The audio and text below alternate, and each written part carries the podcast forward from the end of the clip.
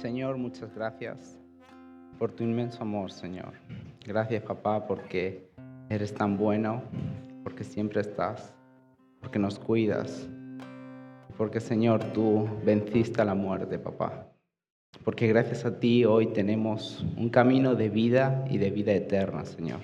Tú abriste ese camino en la cruz para todos nosotros, para que te aceptemos y podamos caminar junto a ti ir a tu presencia y disfrutar por la eternidad. Te quiero pedir, Señor, que en esta mañana tú estés abriendo nuestros corazones, que tú estés tocando nuestros corazones y que realmente, Señor, sea tu palabra la que nos dé vida, la que nos transforme y cada vez más nos haga como tú. Amén. Buenos días. Eh, realmente estuve toda la semana pensando en cómo iba a iniciar este domingo y realmente no me considero una persona súper expresiva ni emotiva, pero realmente después de lo que hoy sucedió, donde realmente se ha visto lo que es ser familia, lo que es apoyarse y que cada uno pudiera decir lo que está en su corazón sin tener vergüenza, sin de lo que vayan a decir. Y realmente yo mientras estaba escuchando, realmente me ponía a pensar en qué pasaría si yo perdiera a mi papá o a mi mamá en la situación en la que ellos están, que hoy ellos aún no conocen a Jesús. También qué pasaría si, perdón, tampoco. ¿Qué pasaría si, bueno, yo hace un año más o menos, uno de mis mayores temores es ¿Se escucha? No.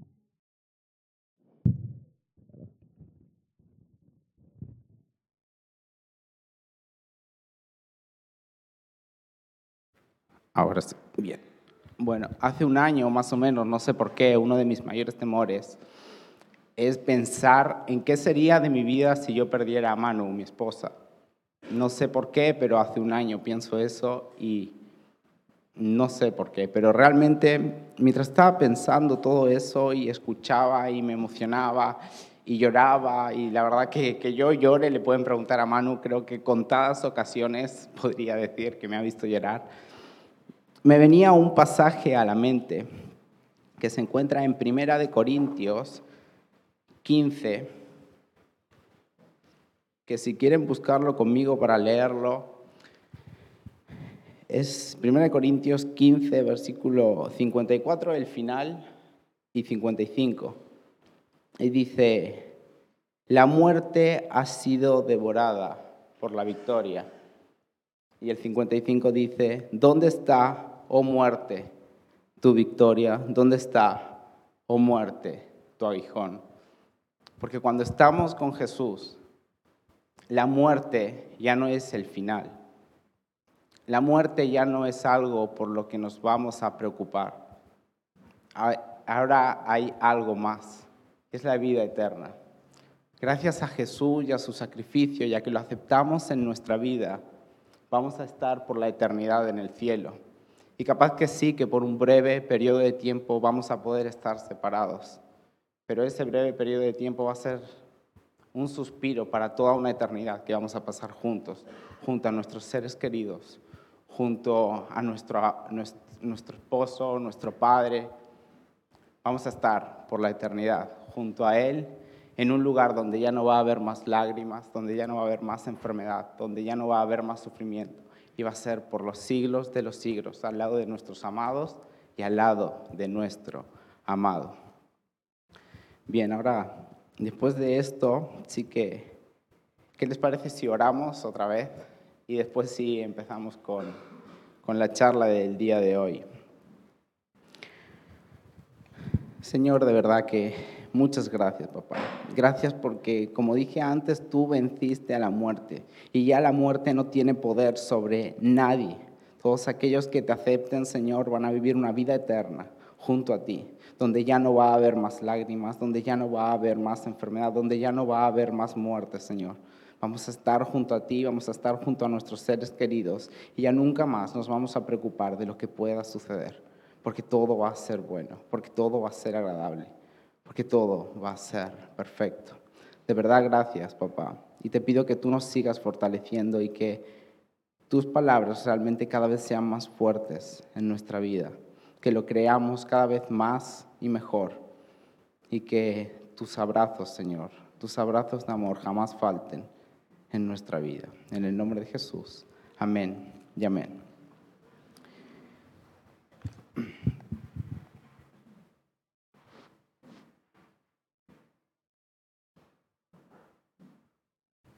Bien.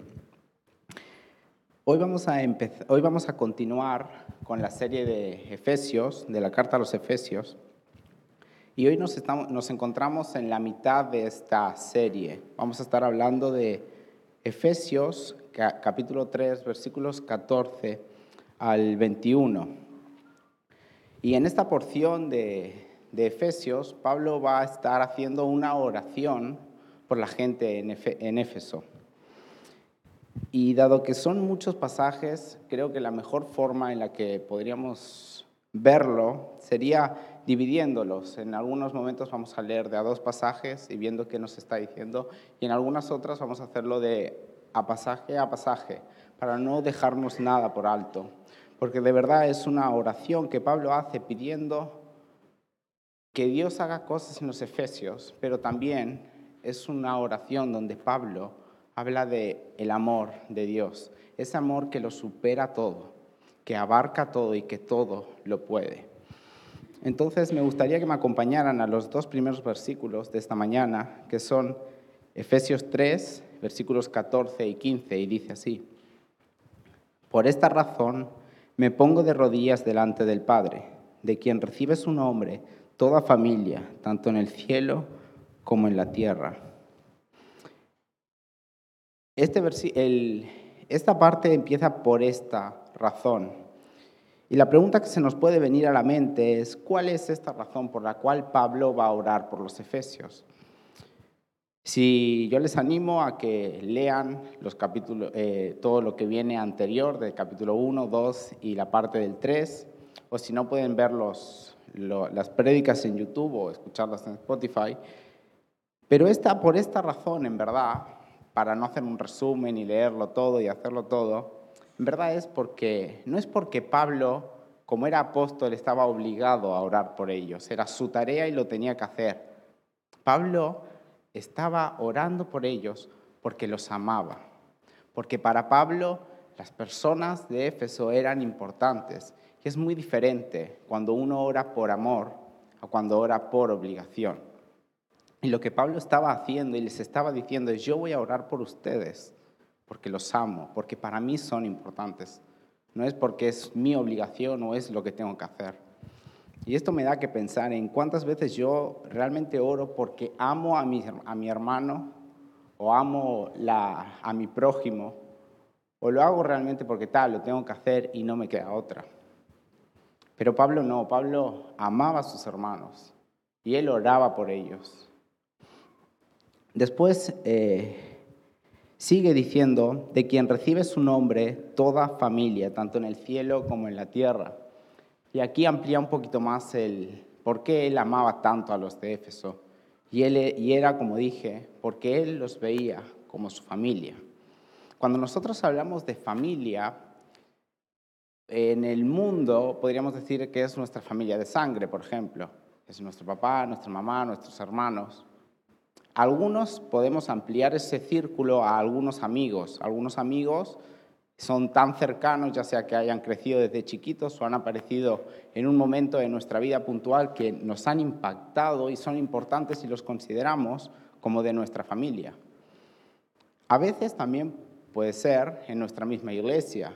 Nuestros hermanos de nuestra iglesia local también los consideramos como nuestra familia. A veces incluso también en la denominación. Pero Pablo iba más allá. Él no lo cerraba a estos círculos. Él fue a la iglesia de Jesucristo, a, la, a toda la familia, que él dice, todos aquellos que aceptan a Jesús son hijos de Dios y todos esos son mi familia. Pero es curioso porque si fuera solamente esto, él diría mi familia de la tierra. Él dice mi familia del cielo y de la tierra. Algunos comentaristas eh, agregan cuando dice el cielo a los seres espirituales que, que Dios ha creado, como ángeles, querubines, y sí, podría ser eso, pero todos concuerdan en una cosa, de que cuando Él dice familia del cielo, es todas aquellas personas que hoy están con el Señor. Pablo sigue incluyéndolos porque son y siguen siendo familia. Y él dice, la familia que hoy está aquí, pero también aquellos que están con el Señor. Porque Él sabe que va a haber un día donde todos vamos a estar juntos, donde todos vamos a celebrar, donde todos vamos a disfrutar juntos. Y que la familia sigue existiendo, porque aun a pesar de que hoy no estén aquí, están allí, nos vamos a reencontrar. Y Pablo lo dice, y por eso Él los recuerda, dice, ellos siguen siendo mi familia, porque un día vamos a estar juntos alabando a nuestro Señor, todos en armonía. Después siguen los versículos 16, 17, 18 y 19 y los vamos a ver uno a uno. Bien, en el versículo 16 Pablo dice, pido al Padre que de su gloriosa riqueza les dé a ustedes interiormente poder y fuerza por medio del Espíritu de Dios. Pablo entiende que hay un cuerpo físico, que es, nuestro cuerpo físico, necesita alimentarse, necesita que esté sano, necesita que esté fuerte, pero Él no está orando ahora por ese cuerpo físico, Él está orando por el cuerpo interior, por la vida espiritual del creyente. ¿Y por qué hace esto? Es porque Pablo entiende que lo más importante en la vida del creyente es su vida espiritual. Y por eso él ora al Padre y les dice, papá, yo te pido que tú les des poder y fuerza por medio del Espíritu en su vida interior o su vida espiritual. Porque cuando nuestra vida espiritual está llena de poder, está con fuerza, está fortalecida, no importa lo que pueda suceder fuera, porque el exterior es un reflejo de nuestro interior. Y esto nos tiene que animar a que cuando nosotros oremos por nosotros mismos o por nuestros hermanos, también oremos esto. Que el Señor les dé fuerza y poder a nuestros hermanos en su vida espiritual. No solo en la física, también es importante orar por la salud, orar por la provisión, pero también es importante preocuparme y orar por mis hermanos para que su vida espiritual esté fortalecida, esté en crecimiento. El siguiente pasaje dice, que Cristo viva en sus corazones por la fe y que el amor sea la raíz y el fundamento de sus vidas. Aquí Pablo está, creo que declarando una de las cosas más impactantes e impresionantes en la vida del cristiano, que a veces lo damos como por conocido o como tal, sí, esto es así, pero realmente esto es impresionante. Pablo está diciendo, Cristo vive en sus corazones. O sea, lo que está diciendo es que no es que Jesús es un mero residente que viene a vacacionar un momento y luego se va. No es alguien que está en algunos momentos y otros se va. Porque si eso fuera así, quiere decir que yo solo podría acudir a Él o sentirme acompañado solo en esos momentos en los que Él está. Pero acá no está diciendo eso, está diciendo que vive en nuestros corazones. O sea, nosotros cuando aceptamos a Jesús, nosotros cuando lo aceptamos en nuestra vida, Jesús viene a vivir a nuestro corazón y ya no se va a ir. No importa dónde estemos, no importa la circunstancia que estemos pasando, no importa el lugar, no importa que la gente a nuestro alrededor nos haya abandonado o nos haya dejado, Jesús no lo va a hacer. Él va a seguir estando. Él siempre va a estar junto a nosotros. No importa absolutamente nada. Él va a estar siempre junto a nosotros y nunca, nunca, nunca jamás nos va a abandonar. El siguiente pasaje dice, y que así puedan comprender con todo el pueblo santo cuán ancho, cuán ancho, largo, alto y profundo es el amor de Cristo. Yo no sé si ustedes alguna vez han intentado definir el amor de Dios. La verdad, yo lo he intentado, lo he leído en muchos libros y creo que definir el amor de Dios humanamente es imposible. El amor de Dios es tan perfecto, es tan magnífico, es tan grande, que realmente si lo, lo quisiéramos traer a palabras que pudiéramos comprender, no lo podríamos hacer. Pero Pablo también intentó definir el amor de Cristo y es curioso porque no lo definió con un montón de pasajes, un montón de letras. Él define el amor de Cristo con cuatro palabras. Y estas cuatro palabras, bueno, la primera es es un amor ancho. Capaz que muchos han escuchado la ilustración cuando dice ancho de ese río tan ancho, tan ancho, tan ancho, que puede abarcar todo y que todo pasa, pero yo, yo encontré algo que a mí me impactó mucho más, y es que en vez de hablar del río hablaba de los brazos.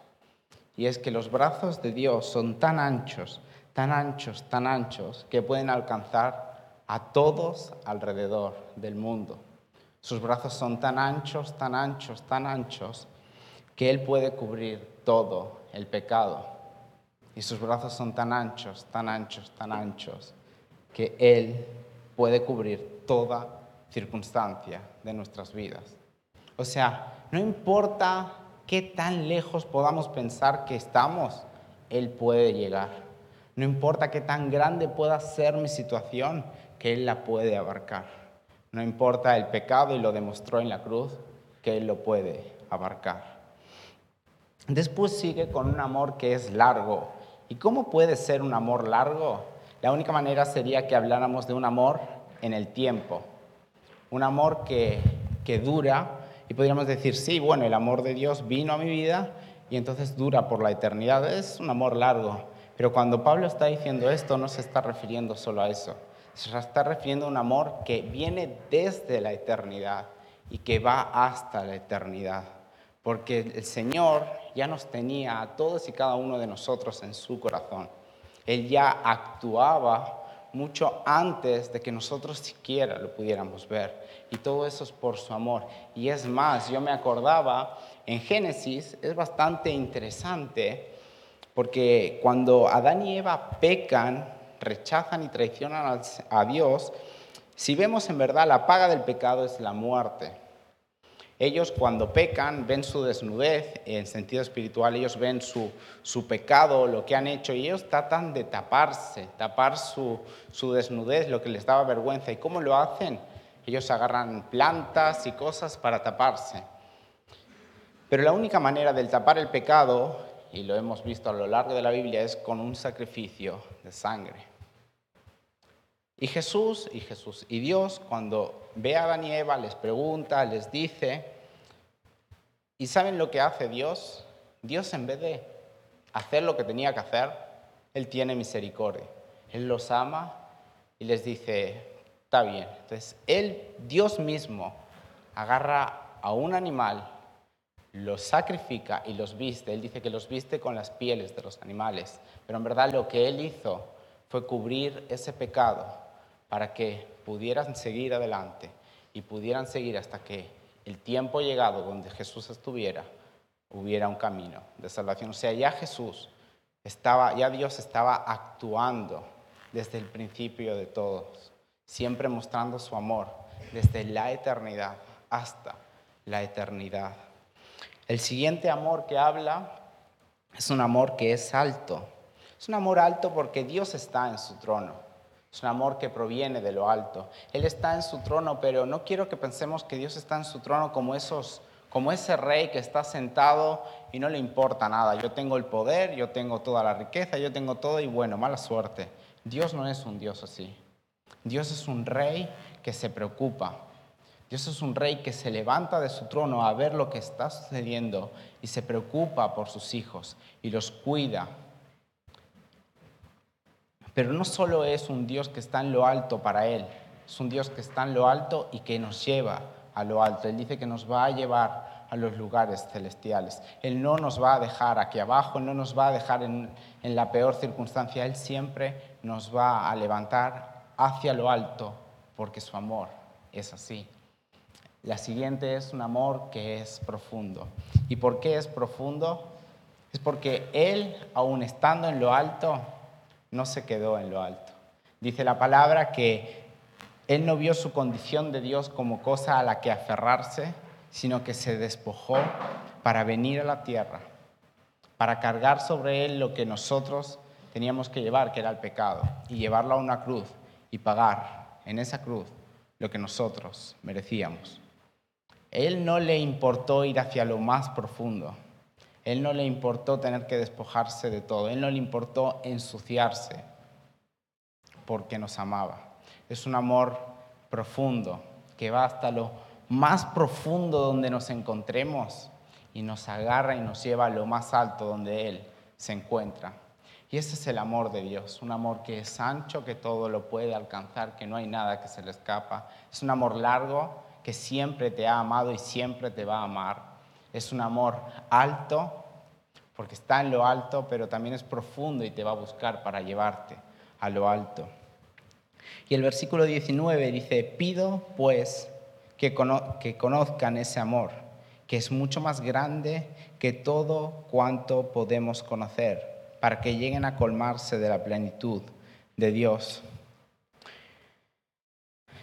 Pablo entiende que cuando nosotros conocemos el amor de Dios, y quiero explicar esto porque a veces pensamos, y de hecho es así, que cuando venimos a Jesús, el amor de Dios viene completamente sobre nosotros. Todo lo que es Dios viene por totalidad a nuestra vida. No viene en cuotas, no viene en partes, o sea, viene totalmente. Dios promete que vendrá y Él viene completamente. Pero lo que entra aquí es cuánto yo conozco realmente de lo que esto significa para mi vida. Por eso Pablo está hablando de conocer ese amor. El amor de Dios está completo en nuestras vidas pero nosotros lo vamos a ir conociendo a través de la meditación, a través de la oración, a través de mi relación íntima con el Señor. Yo cada vez más voy a ir conociendo qué tan poderoso y magnífico es este amor y cómo eso impacta en mi vida.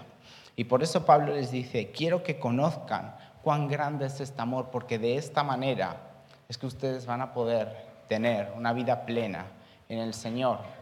¿Y qué significa plena? Porque a veces pensamos, está plena es una vida perfecta, sin sufrimiento, y eso no es plena. Nosotros vamos a padecer, vamos a sufrir, va a haber dificultades que nos van a hacer pensar que no hay una salida, pero cuando Pablo habla de plenitud es que aun a pesar de todo esto, aun a pesar de a veces yo no entender las cosas, yo puedo pararme delante de mi Señor y decirle, mira Señor, la verdad yo no lo entiendo, pero yo sé que me amas y que por algo pasa. Pero esto simple y únicamente somos capaces de hacerlo y de decirlo cuando yo realmente entiendo que el amor de Dios es tan perfecto que jamás va a querer hacerme daño. Y por eso Pablo les dice, quiero que conozcan este amor, este amor tan magnífico de Dios, para que así ustedes, aun a pesar de en el mundo que viven tan difícil, tan donde van a sufrir, puedan vivir de una manera plena, gracias a Dios. Y así podamos entender, vuelvo a repetir porque me encanta cuando Pablo define el amor con cuatro palabras. Él dice que, o sea, a mí se me ocurrió decir que cuando nosotros conocemos el amor, vamos a poder decir que el amor de Dios es suficientemente ancho para incluir a cualquier persona. Y cuando digo cualquier persona, es cualquier persona no importa, porque el hombre puede juzgar, el hombre puede incluir o, sacar, pero Dios no hace eso. Así que no importa eh, cómo te vistas, no importa lo que piensas, no importa absolutamente nada. Si tú quieres venir al Señor, Dios no te excluye. Dice, como dije, el amor de Dios es tan ancho que alcanza a cualquier persona que quiera venir hacia Él. El amor de Dios también es lo suficientemente largo para que dura por una eternidad y que viene desde la eternidad. El amor de Dios también es tan profundo como para alcanzarnos en nuestra peor situación. Y es lo suficientemente alto como para llevarnos a los lugares celestiales. Y los últimos versículos habla, dice, y ahora gloria sea a Dios, que puede hacer muchísimo más de lo que nosotros pedimos o pensamos, gracias a su poder que actúa en nosotros. Gloria a Dios en la iglesia y en Cristo Jesús por todos los siglos y por siempre. Amén. Pablo está terminando esta oración, pero antes de terminar, eh, Pablo les recuerda a la gente de Éfeso lo magnífico que es Dios. ¿Y cómo se lo recuerda diciéndole, Dios no tiene límites? Dios es Dios, su poder es inmenso, su poder no se acorta y, y no le pongan límites. ¿Y cómo se lo dice diciéndole, puede hacer muchísimo más de lo que nosotros pedimos o pensamos? O sea, yo me imagino que nosotros cuando realmente vamos a pedir, yo quiero pensar que vamos a pedir creyendo, o sea, yo no voy a ir al Señor y le voy a decir, no, dame, no sé, una hoja de la Biblia. Yo voy a ir y le voy a decir, dame la Biblia. Entonces, cuando nosotros vamos al Señor, vamos a pedirle realmente lo que yo necesito y creo, obviamente siempre conforme a su palabra. Dice que, los que lo que pidan con fe, ciertamente lo recibiréis. Sabemos que la fe viene de parte de Dios, por lo cual nunca jamás vamos a pedir algo que no sea conforme a su palabra. Pero cuando es así, vamos a pedir, y Él es mucho más grande, aún incluso de eso que pidamos, y aún aquello de lo que pensamos. Dios no tiene límites, así que nosotros no le pongamos esos límites. Y después Pablo termina como toda oración debería terminar, que es con una alabanza al Rey de Reyes, Señor de Señores. Él glorifica a su Dios y le da la alabanza por los siglos de los siglos. Esta oración, la verdad que si nosotros viéramos las oraciones en la Biblia, son bastante impactantes porque no suelen ser largas. No van a haber ninguna oración en la Biblia que dure 20 o 30 capítulos y tengan que estar media hora leyéndola. Y eso me llama mucho la atención. Y una de las oraciones que más me impactan, que algunos dicen que no es una oración, pero yo considero que sí, es cuando Pedro sale de la barca y, se, y bueno, por mirar la tormenta y dejar de ver a Jesús se ahoga. Y Pedro para mí hace una de las oraciones más cortas pero más sinceras que pueda llegar a ver. Él dice, Señor, sálvame. Dice que al instante, o sea, no al rato para que aprendiera, no al instante, Jesús vino y lo levantó. Entonces esto me hace pensar que de verdad que el amor de Dios es tan inmenso, tan inmenso que Él no me, Él no me va a abandonar. Y que mis oraciones, no importa qué tan largas o tan cortas puedan ser, lo que importa es qué tan sinceras son mis oraciones. Y sobre todo que esas oraciones no tengo un tiempo en el día que las tengo que hacer, no hay un momento o un lugar, porque como dijimos, Jesús vive dentro de nosotros. Y no importa el lugar, no importa el momento, 3 de la mañana, 3 de la tarde, 8 de la mañana, cinco minutos, tres horas, diez horas. No importa en tu casa, en tu trabajo, con tus amigos. No importa absolutamente nada porque Jesús está ahí contigo. Y no tienes que esperar ningún momento. Él está en todo momento y está dispuesto a derramar su amor sobre ti y sobre todas las cosas. Oremos. Señor, muchas gracias por tu inmenso amor, papá, de que, que aun a pesar de que no podemos entender toda la magnitud de tu amor, tú nos lo das completamente y nos ayudas a que podamos conocer ese amor, a que podamos, Señor, entenderte cada vez más y así poder vivir de una manera más plena.